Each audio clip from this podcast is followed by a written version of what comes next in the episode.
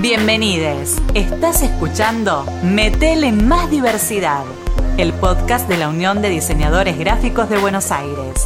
Idea y conducción, Mariana Pitaluga. Te invitamos a un espacio de reflexión y charla para pensar el diseño desde la diversidad. Creemos que mientras más sencillo, mejor. Por eso, elegimos hacer el podcast desde audios de voz, hablando con nuestras invitadas como con nuestras amigas. Simple y sencillo. Conecta tus auriculares y con tus oídos miremos al mundo de otra manera.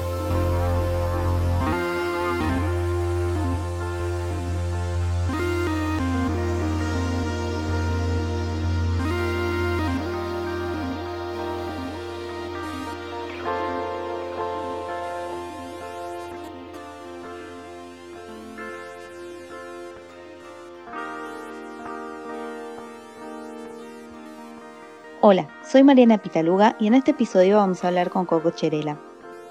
Él es diseñador y activista gráfico, graduado en 2001 de la Universidad de Buenos Aires, donde también comenzó a dar clases desde 2017. Dicta talleres de diseño en cárceles y en el ámbito privado. Sus carteles sobre derechos humanos han sido expuestos en 39 países e incluidos en el libro The Design of Dissent de Milton Glaser y Mirko Illich. Fue jurado en concursos nacionales e internacionales conferencista en TED Rosario 2014, Forum Art and Branding Rusia UNESCO, Bienal Iberoamericana de Diseño Madrid y diversos encuentros de diseño. Y quiero agregar que tuve la oportunidad de compartir con él mi proyecto de libro Visiones sobre el rol social del diseño, donde es uno de los autores de esta obra colectiva en la que hablamos de diseño en relación con nuestra responsabilidad social como diseñadores. Hola Coco, ¿cómo estás? La idea hoy es hablar sobre diseño e inclusión social y por eso queríamos hablar con vos sobre este gran proyecto que has encarado hace varios años ya de diseño en la cárcel. Contanos un poco de este proyecto y qué te motivó desde tu formación como diseñador a encarar este proyecto. En el año 2012 me enteré, ya siendo yo docente hacía 5 o 6 años en FADU, UBA, que mm, existía el programa UBA 22, es decir, la Universidad de Buenos Aires dando carreras universitarias adentro de las cárceles. Yo en esa época ya tenía una intención, como una certeza de querer enfocar mi carrera hacia cuestiones sociales, pero los canales de incidencia en, en, situaciones de vulnerabilidad a través del diseño gráfico, al menos a mí me había resultado muy difícil hasta el momento como encontrar de qué manera poder hacer un aporte desde ese lugar. Cuando me enteré de este proyecto, bueno, fue como una gran oportunidad, ¿no? De ver, bueno, ya soy docente, quiero ver qué puedo aportar en ese lugar. Me contacté eh, con la ingeniera Estela Camarota, que coordina la carrera de Ciencias Económicas desde hace más de 30 años, ahí adentro en la cárcel de Devoto, y enseguida me abrió esas puertas para poder entrar. A los 10 días tuve una reunión con 10 detenidos que estaban armando una cooperativa de trabajo. Y esa cooperativa iba a ser una imprenta. Cuando les pregunté qué sabían del oficio gráfico, ellos me respondieron que no sabían nada. Ahí inició, se inició el primer proyecto adentro de la cárcel, que es ayudar a la conformación de esa imprenta, de esa cooperativa. ¿Cómo? Bueno, íbamos todas las semanas a enseñar Photoshop, Illustrator, InDesign, tecnología gráfica. Cuando digo vamos es porque bueno, ningún proyecto se hace individualmente, pero en este caso en particular organicé algunos exalumnos, colegas, amigos de la docencia. Y bueno, el primer proyecto que es el de la cooperativa Esquina Libertad, que tomó vuelo propio al año y medio de haber, de haber empezado a ir a dar clases, es una realidad. Hoy en día la cooperativa tiene su espacio en Chacarita y no solamente ofrecen servicios gráficos, sino que también es un faro para otros detenidos que ven que se puede salir adelante organizándose.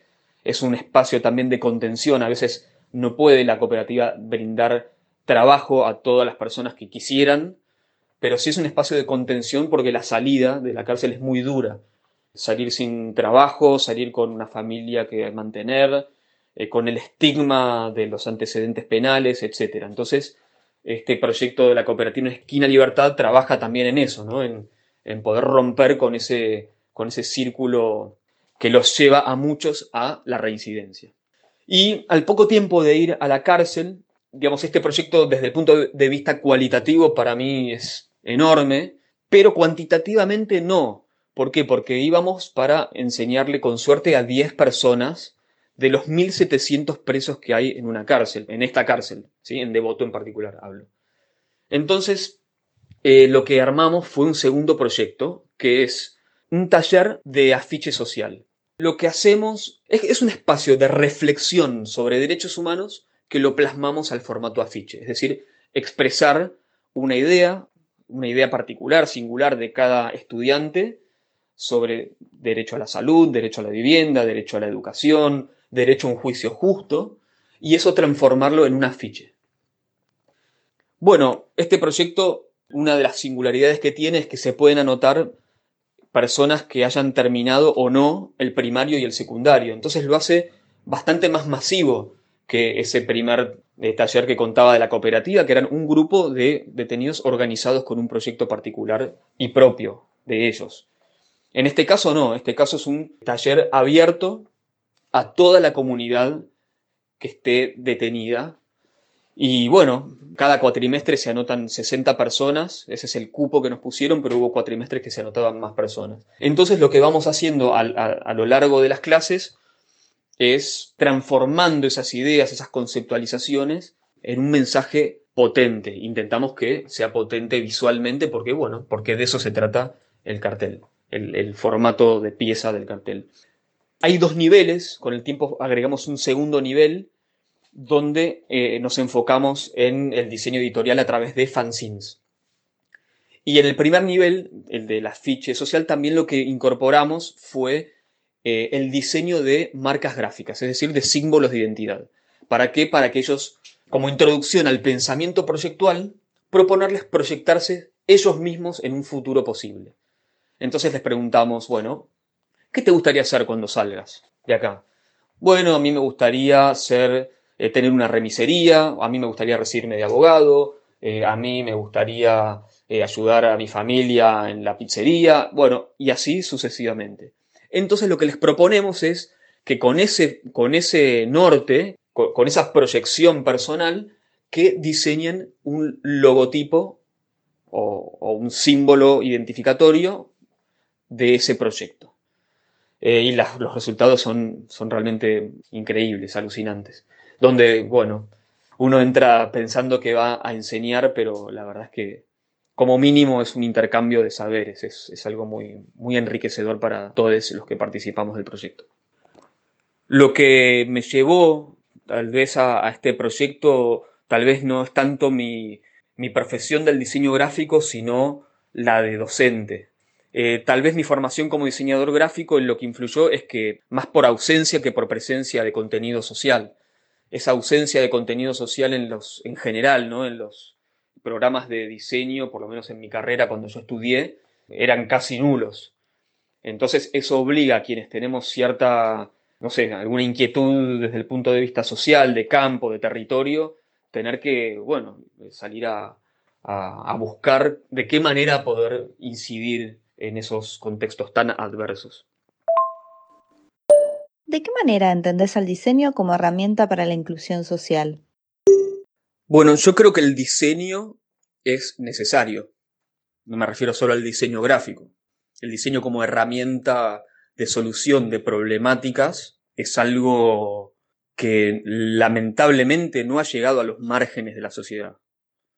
Entonces, eso, eso lo veo como algo muy injusto. El buen diseño es caro y solo acceden aquellos que le pueden pagarlo, pero no solo como servicio o como producto. También aquellos que quieren estudiar el diseño gráfico, en mi caso, por más que estudien en una universidad nacional eh, pública, igualmente es caro. Es caro estudiar diseño. Entonces, me parece que aquellos que tuvimos oportunidades me parece que deberíamos preocuparnos, y yo intento hacerlo lo más que puedo, en llevar el diseño hacia los márgenes de la sociedad, para que un día tal vez dejen de ser márgenes. Pasa que también ojalá fuera solo un tema de llevar el diseño a los márgenes, el diseño como disciplina eh, o como modo de pensamiento proyectual es solo una parte de lo que podríamos listar entre todas las cosas que nos llegan a los márgenes. Entonces, bueno, cambios estructurales solo lo pueden dar programas eh, interdisciplinarios, eh, profundos, sostenidos en el tiempo, con presupuesto. Entonces, creo que, que esa, esa injusticia estructural que atraviesa muchas dimensiones, por supuesto no deja fuera el diseño. ¿Qué rol toma el afiche social en tu taller de la cárcel? El afiche social en el taller de la cárcel tiene, tiene muchos roles. El primero es la excusa para reflexionar. Entonces, siempre que nosotros nos sentemos a pensar sobre alguna problemática o alguna cuestión sobre derechos, creo que sea un afiche, un documental o lo que sea, ya vale la pena. En nuestro caso, lo plasmamos al, formato afiche. Entonces, una vez que terminan de hacer esos afiches, después de un cuatrimestre, no solamente los exponemos ahí en la cárcel el día de la entrega de diplomas, sino también que los publicamos en, internet. Tratamos de, nosotros los profes, nosotros, ser altavoces de, de esas voces que están encerradas un afiche con suerte puede despertar la reflexión en un otro que ve y, observa y tal vez reflexiona. Eso creo que es como, ya, si eso sucede, podemos festejar. Pero estos afiches no solamente difunden derechos humanos, sino que difunden derechos humanos desde los ojos de personas que en general muchos sufrieron la ausencia de uno o varios de esos derechos. Entonces, cada una de esas piezas, durante el proceso, bueno, es la posibilidad de reflexionar entre todos, pero después como pieza terminada me parecen documentos eh, realmente muy valiosos, esos afiches que se generan en contexto tan adverso como pueden imaginar que es la cárcel. Y por último, ¿qué reflexión nos podés dejar en cuanto a la contribución del diseño para la inclusión social y la diversidad? Creo que el mundo está roto, creo que cada vez es económicamente hablando más injusto, profundamente injusto. También creo que la gran mayoría de los problemas del mundo son de comunicación. Y ahí aparecemos nosotros, como profesionales de la comunicación, ¿no?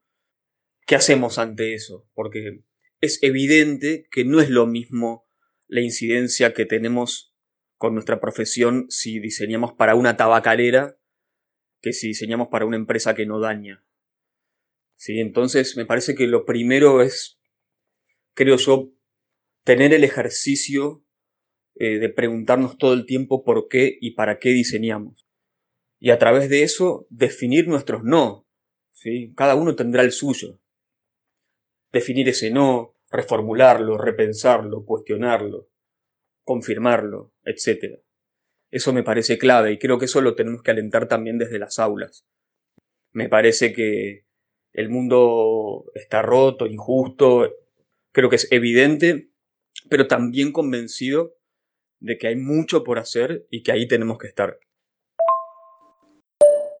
Bueno, Coco, siempre es un placer charlar con vos, sobre todo de estos temas que son incómodos, pero que son tan importantes para plantear y reflexionar como diseñadores.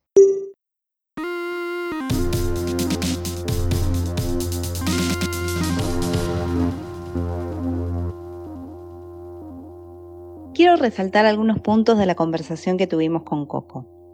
Primero, esto que marca sobre la ausencia generalizada o escasa presencia de contenido social por parte de los contenidos de las carreras de diseño, que en definitiva fue lo que lo llevó a buscar esta rama de la disciplina que se materializó en el taller de diseño en la cárcel de Devoto. Segundo, esta idea de llevar el diseño hacia los márgenes de la sociedad.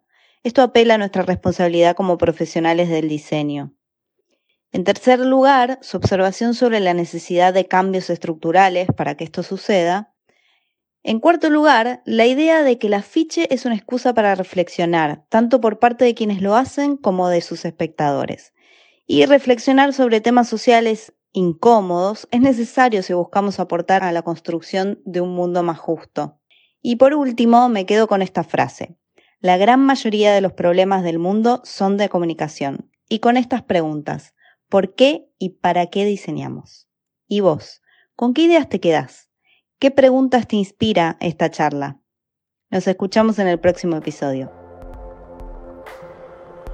Acabas de escuchar Metele Más Diversidad, el podcast de la Unión de Diseñadores Gráficos de Buenos Aires, un espacio colectivo donde celebramos el intercambio de ideas. Si te gustó, seguinos en Spotify y en nuestras redes para sumarte a la charla.